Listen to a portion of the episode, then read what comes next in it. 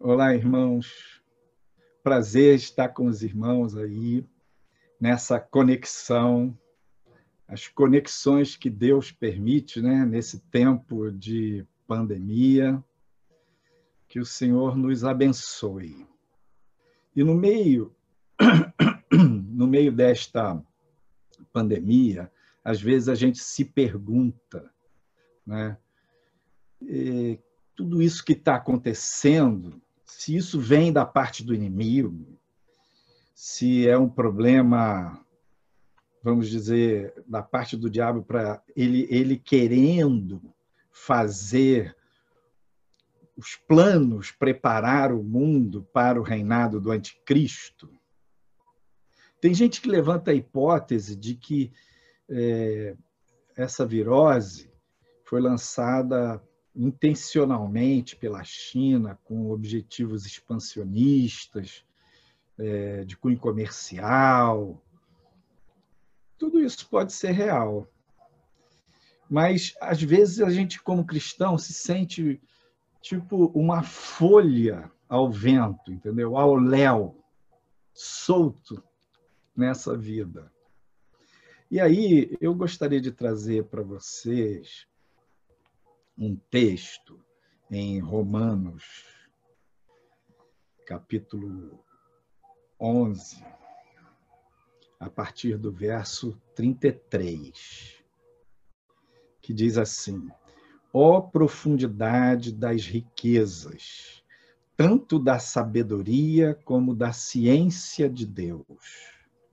Quão insondáveis são os seus juízos e quão inescrutáveis os seus caminhos.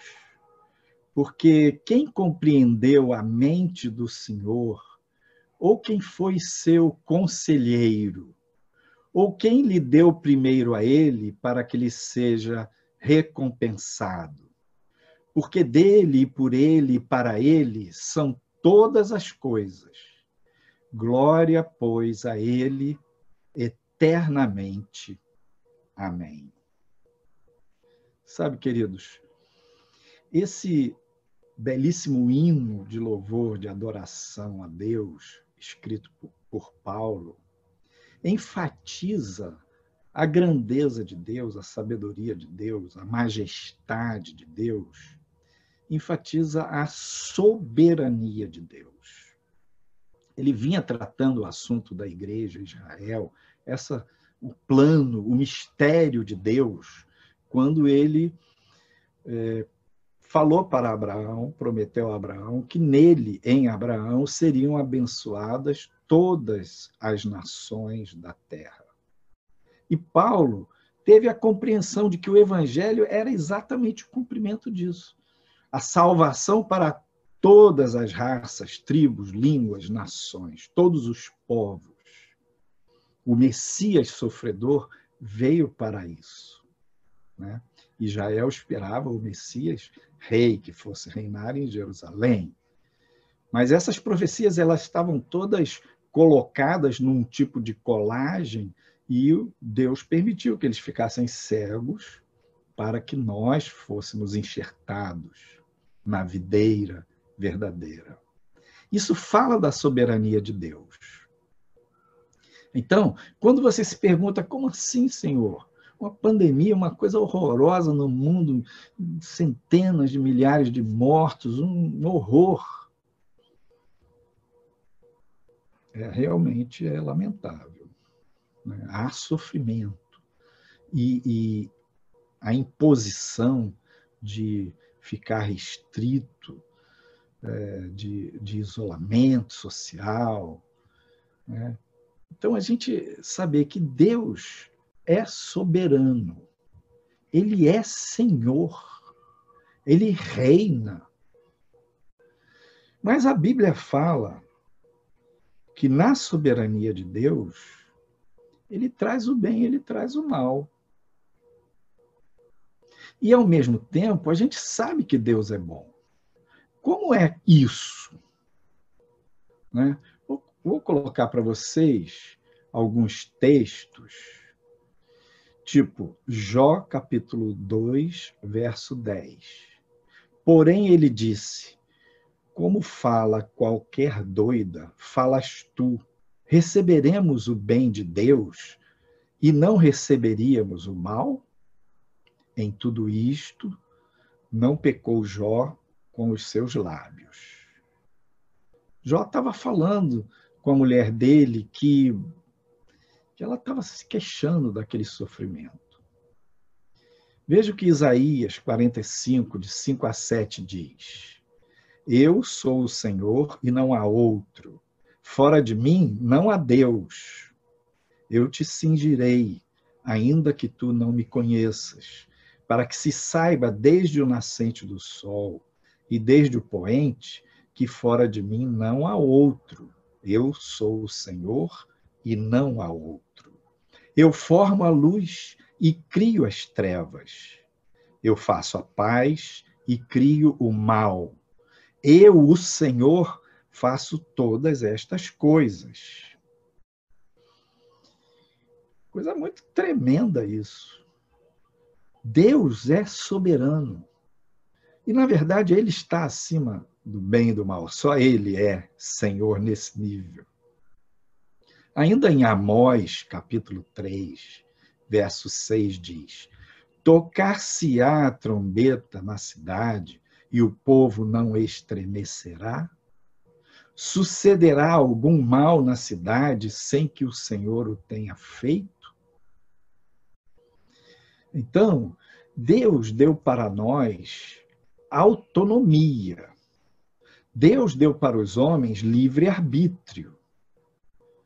E os homens escolheram afastar-se, afastarem-se dele. O diabo também tinha essa autonomia e também havia feito essa escolha até anteriormente ao homem.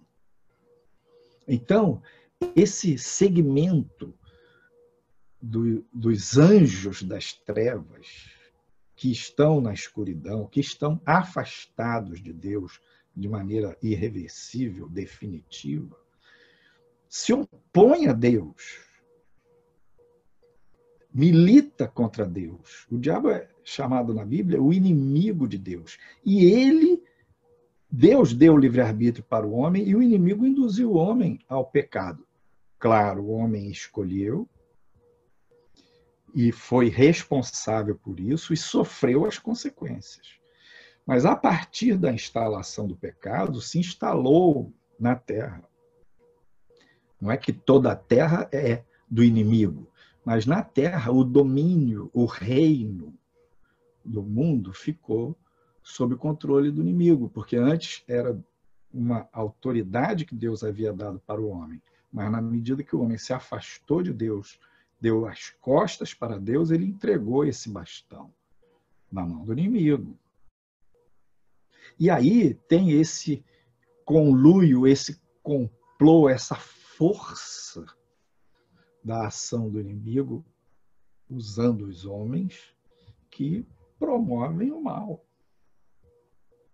E nesses textos, a gente vê claramente que Deus está acima de tudo isso que Deus é soberano verdadeiramente. Embora nós tenhamos livre arbítrio e possamos agir de forma autônoma, o inimigo também age de forma autônoma e todas essas influências estão na terra. Os homens são imperfeitos, são pecadores, são maus. Mas nós podemos dizer que Deus é bom o tempo todo. Ora, pastor, há pouco o senhor falou que leu um texto, né? Que Deus também cria o mal.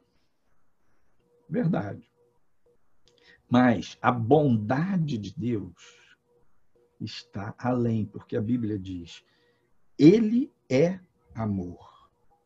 E o nosso Deus, o caráter dele, é de uma tal maneira íntegro, é inteiro. Né? Ele é santo, santo, santo.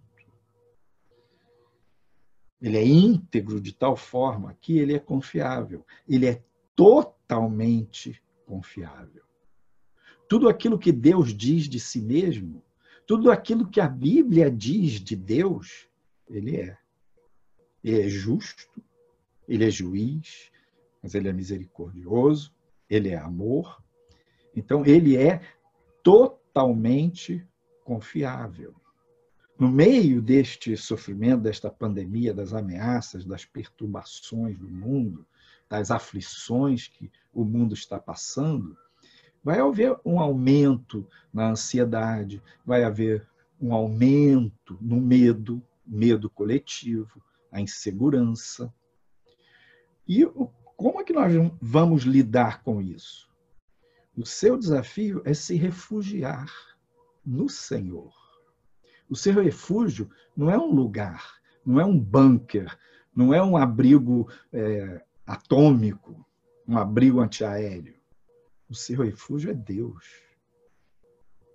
É o relacionamento com Ele. É o Salmo 91. E Ele é bom o tempo todo. Então, a gente precisa perceber que na autonomia que o homem tem, ele peca, ele age de maneira pecaminosa. E o diabo também age de forma independente e destrutiva. E Deus nos deu livre arbítrio. E aqui, essa é uma apresentação da estrutura da nossa alma. Tem esses cinco elementos: a emoção, que são os sentimentos, os afetos, o intelecto, que são os pensamentos, o raciocínio, a vontade, que é o nosso querer, o ser, que é a consciência, e o que está no meio, nesse círculo vermelho, é o livre-arbítrio. O miolo do seu coração é o seu livre-arbítrio. Quando Deus olha para você, ele não olha em primeiro lugar ou em última instância para o que você sente, ou para o que você pensa, ou para o que você quer. Ele olha para o que você escolhe. Porque você é agente da sua vida. Ele, ele fez você ser imagem e semelhança dele verdadeiramente. Embora ele seja soberano, ele deu uma autonomia real para você. E a soberania de Deus, mesmo com esses bilhões de seres humanos com autonomia real, mesmo com todos esses milhões e milhões de demônios que se opõem a ele, Deus é soberano. Porque ele é fantástico, ele é maravilhoso, ele é incomensurável. E ele é confiável. Totalmente confiável. Então, eu queria falar para vocês aqui de quatro variáveis externas que podem interferir na nossa vida, interferir nas nossas escolhas, perturbar a gente, que são a natureza, ou seja, Deus criou os céus e terra e deu um moto próprio para a natureza. É claro que ele sustenta todas as coisas com a sua palavra, com a sua presença, ele é o Criador. Mas ele, ele estabeleceu a lei da gravidade e ela está aí. Aqui na Terra, nos planetas, nas galáxias, a lei da gravidade rege o universo. A luz, né? massa, aceleração, velocidade, todas as leis da natureza, elas têm uma certa é, um, um, um moto próprio.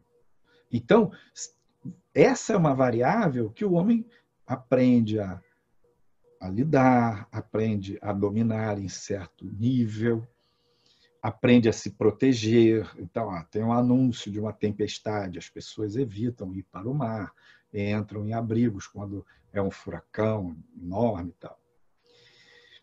Então a gente precisa levar em conta que a natureza é uma variável, uma variável importante.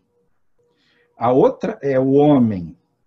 O ser humano, ele existe e ele escolhe e ele pode ser instrumento de Deus, ele pode ser instrumento da própria maldade dele, ou ele pode ser instrumento do inimigo.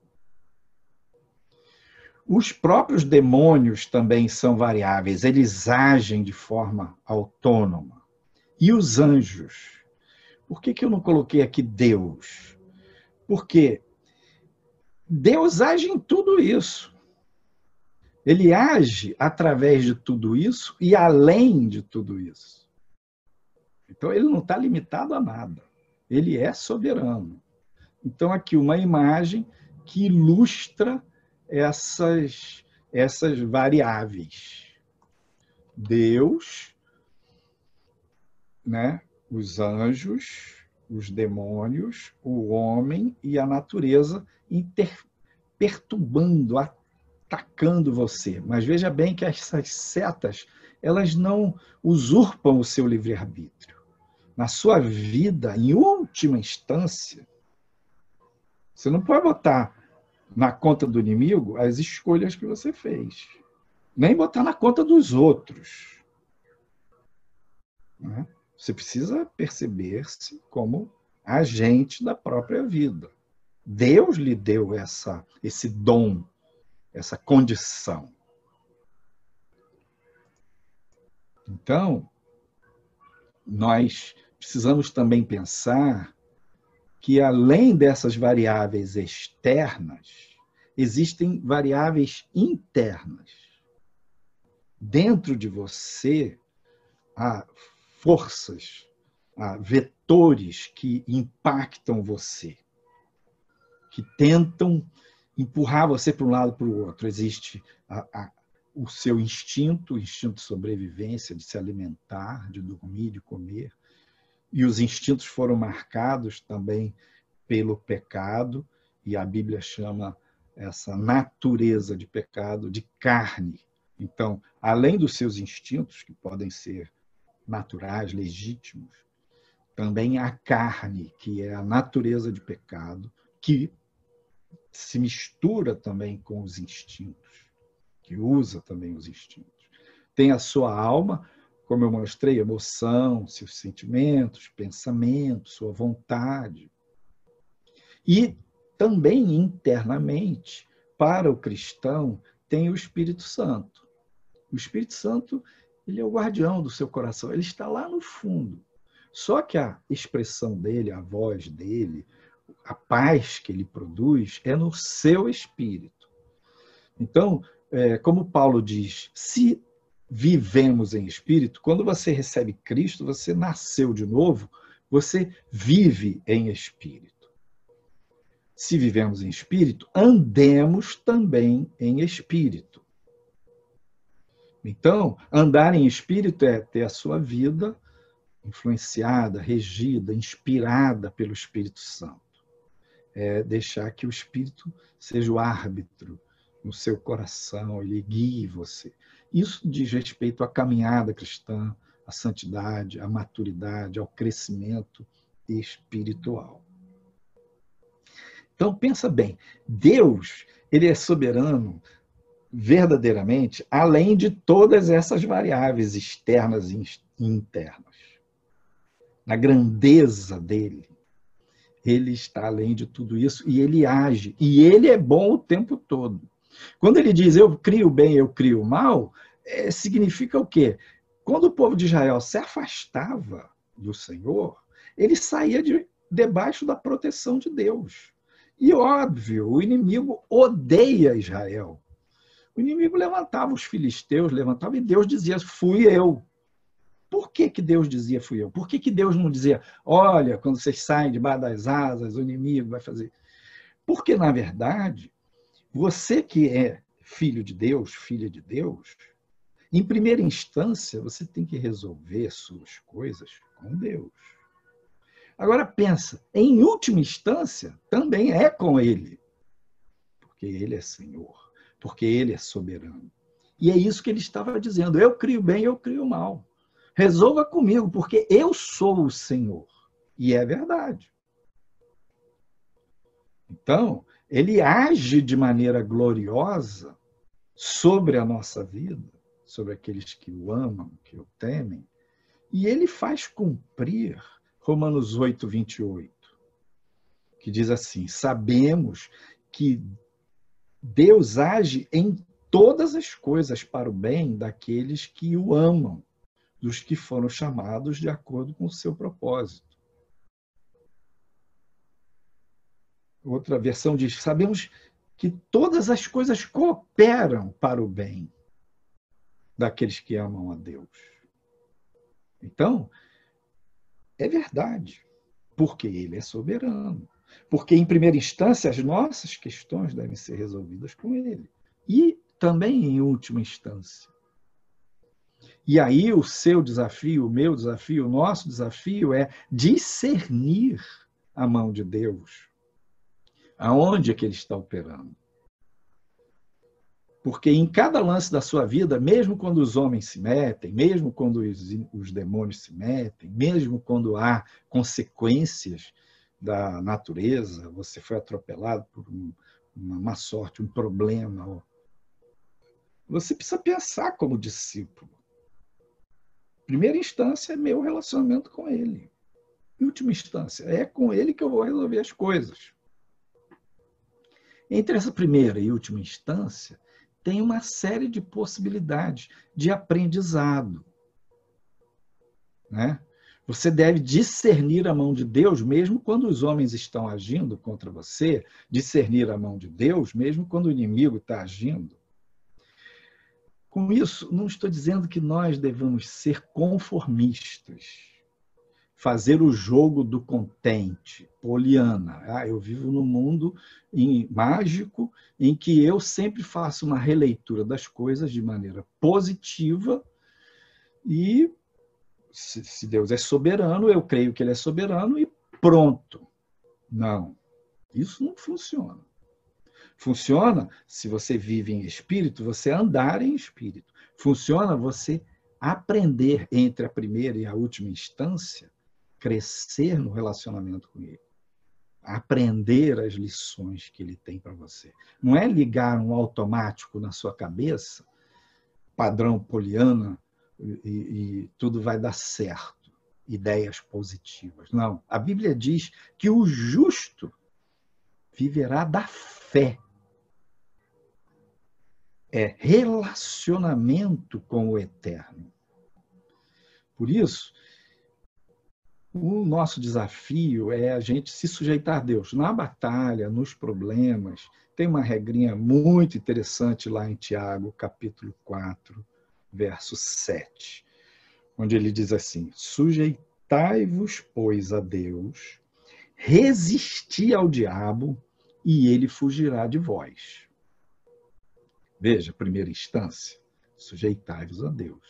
Primeira coisa que você precisa fazer é pensar: como é que eu estou? Eu saí de debaixo das asas do Senhor, eu fui por caminhos que me afastaram, eu dei as costas para Deus.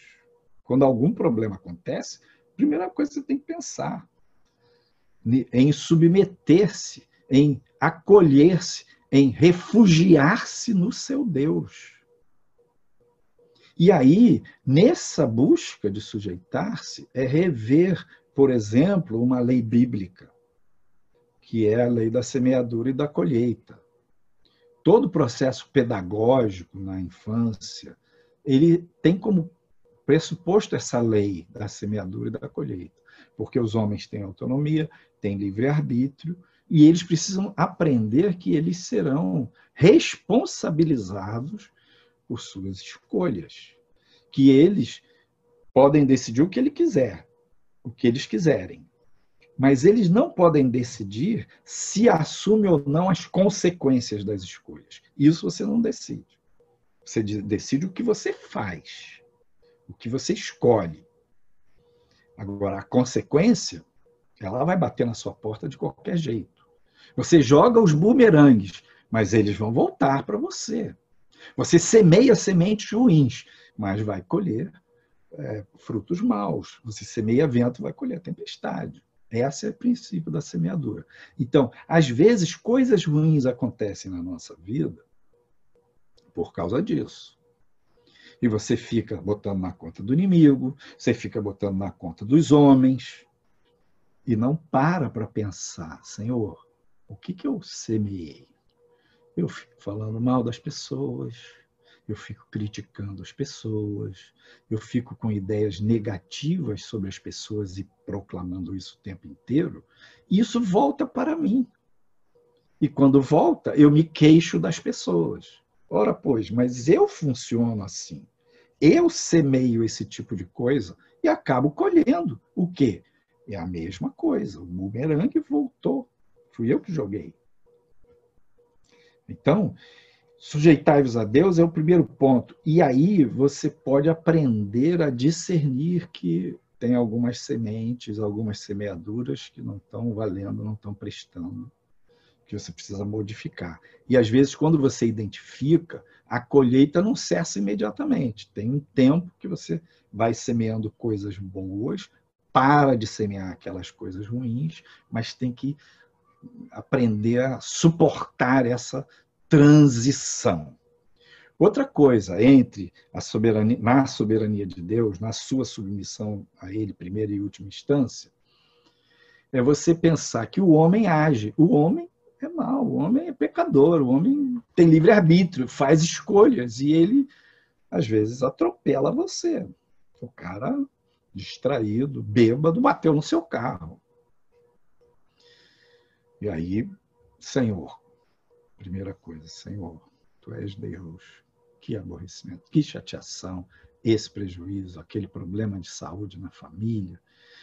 As pessoas, às vezes, têm problema de saúde porque elas semeiam mal no corpo delas, elas tratam mal o corpo delas.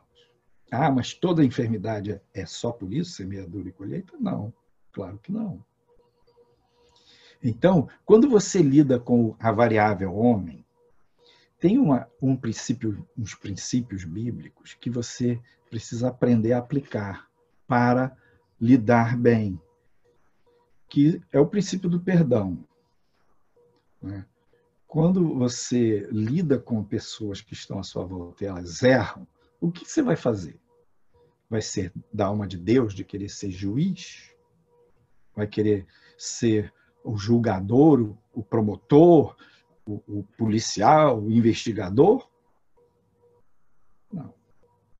Você, claro, está se relacionando com as pessoas, elas estão tentando invadir seu espaço, é lícito você trancar a porta, é lícito você defender seu espaço, é lícito você se proteger. Mas o cara, às vezes, arromba a porta, ele se, ele se mete na sua vida de uma maneira indevida, desrespeitosa.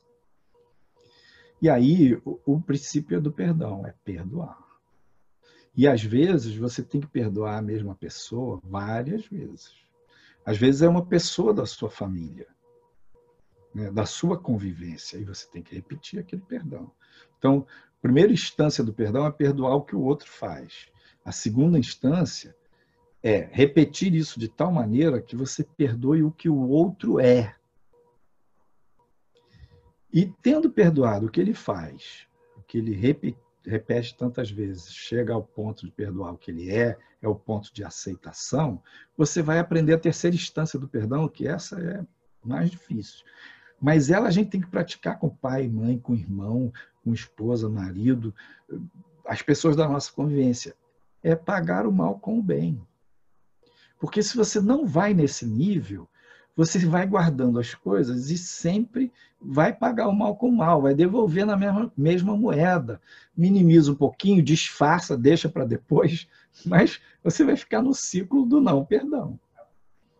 Mas quando você perdoa o que ele faz, perdoa o que ele é e aprende a pagar o mal com o bem, você quebra esse ciclo da vingança. E isso é você também quebrar um tipo de semeadura. Porque na medida que você semeia o bem, você paga o mal com o bem, você está semeando a presença de Deus na sua vida, a presença de Deus à sua volta. E esses bons bumerangues que você vai jogar, essas boas sementes que você vai lançar, lhe trarão bons frutos. A quarta instância é o inimigo. O texto de Tiago diz: Sujeitai-vos, pois, a Deus, resisti ao diabo e ele fugirá de vós. Você pode discernir que o inimigo está atacando você usando a natureza, usando os homens, né? e discernir que é, uma enfermidade que veio na sua vida vem da parte do inimigo, como Paulo discerniu aquele espinho na carne que ele teve, ele orou a Deus três vezes, ele sabia que era um mensageiro de Satanás, que era uma enfermidade imposta pelo inimigo na vida dele. Porém, ele foi, primeira e a última instância, ele foi ao Senhor. E o Senhor respondeu para ele, falou, ah, Paulo, você é quieto. E aí ele mudou a perspectiva dele, que ele estava querendo se livrar daquela doença, e está certo, a gente não tem que entrar num conformismo automático. Você está doente, lute para vencer a doença com os meios da natureza, recursos científicos, médicos, terapêuticos, alimentação. Faz tudo que tem direito. Ah, mas o inimigo também está ali. Resista ao inimigo, repreenda, denuncia para Deus, fala para Deus: Deus, o inimigo se meteu aqui. Socorro. No caso de Paulo especificamente, Deus diz, o Senhor Jesus disse para ele: "O meu poder se aperfeiçoa na sua fraqueza". Então, tipo assim, você tem uma lição aí pra, para aprender. Acho que é mais ou menos o mesmo do que foi colocado na vida de Jó. E pense, você é como Jó. Graças a Deus, não vai acontecer nada tão barra pesada com você, assim como aconteceu com Jó. Você também não é tão rico quanto ele, sei lá.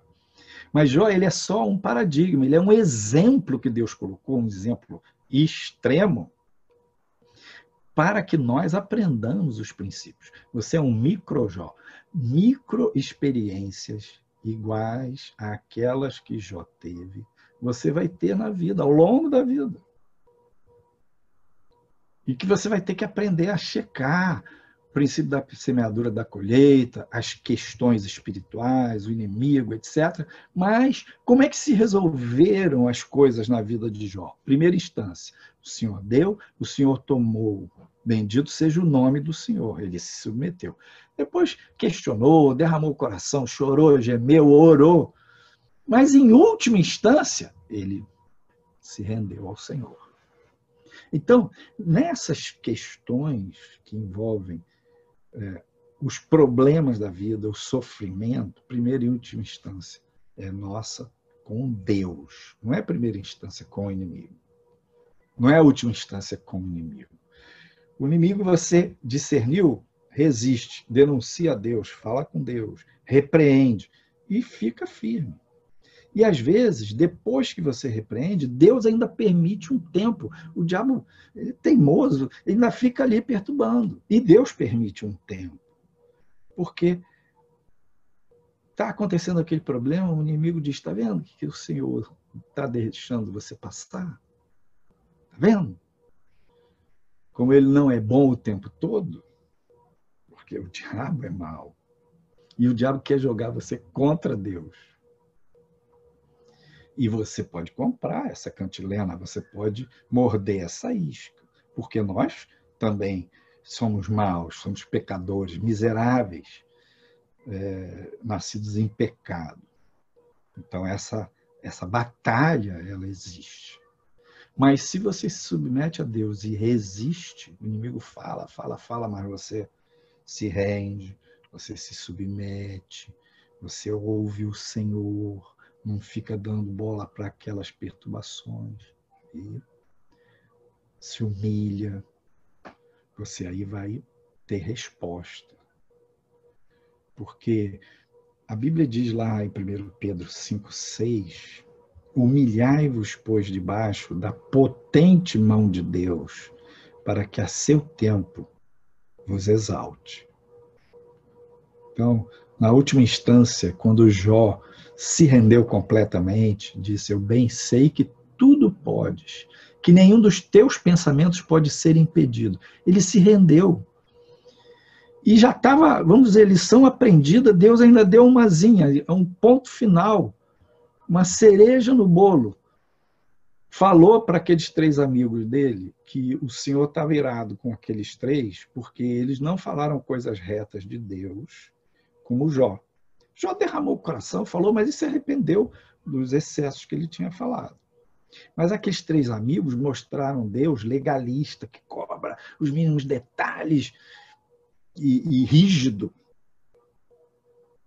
E Deus falou para eles: ó, vai lá, e pede o meu servo Jó para orar por vocês, porque a ele eu vou atender. Então, a última instância para Jó era aquele terceiro nível do perdão. Perdoar o que o outro faz, perdoar o que o outro repete, fazendo, levando até a aceitação e pagar o mal com o bem. Aí eles foram lá pedir oração para Jó. Jó podia dizer: Ah, é, agora vocês que se virem, que se danem, se acertem com Deus. Não, ele foi lá e ele orou. E enquanto ele estava orando, Deus mudou o cativeiro de Jó e a vida dele voltou àquela bênção e mais ainda dobrou as riquezas dos filhos, etc. Então, nós temos lições desse tipo, desse naipe guardando as devidas proporções. Você não é um Jó, eu não sou um Jó, graças a Deus. Mas, na minha realidade, na minha dimensão, eu vou aprender os mesmos princípios. Me submeter a Deus, checar semeadura e colheita.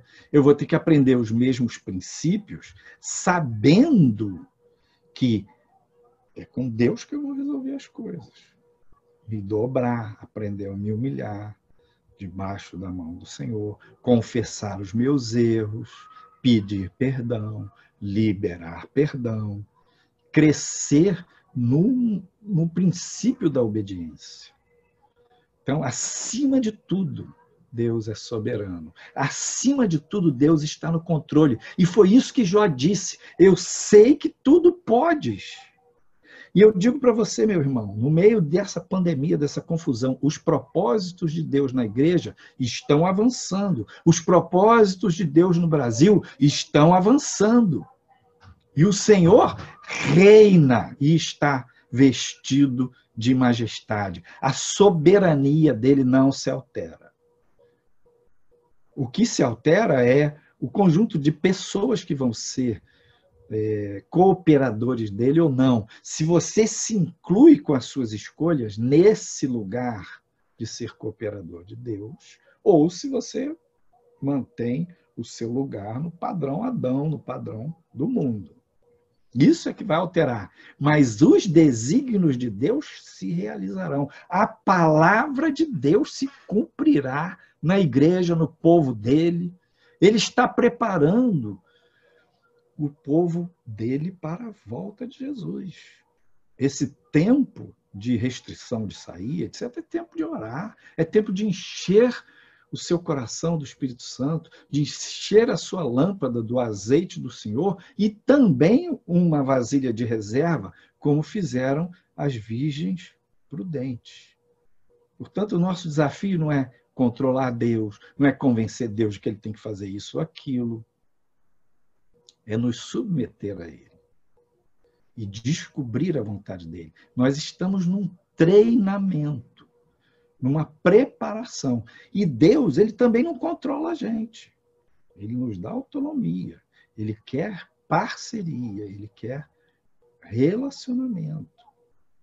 Então, pensa que nós estamos numa janela de oportunidade. E essa janela está aberta e você tem um tempo bom que você pode buscar, que você pode ler, que você pode orar, que você pode crescer, que você pode rever essas coisas das semeaduras e colheitas, aprender a perdoar, a avançar nas coisas de Deus, se encher do Espírito Santo, porque Maranata, a breve ele virá. Deus te abençoe. Um forte abraço.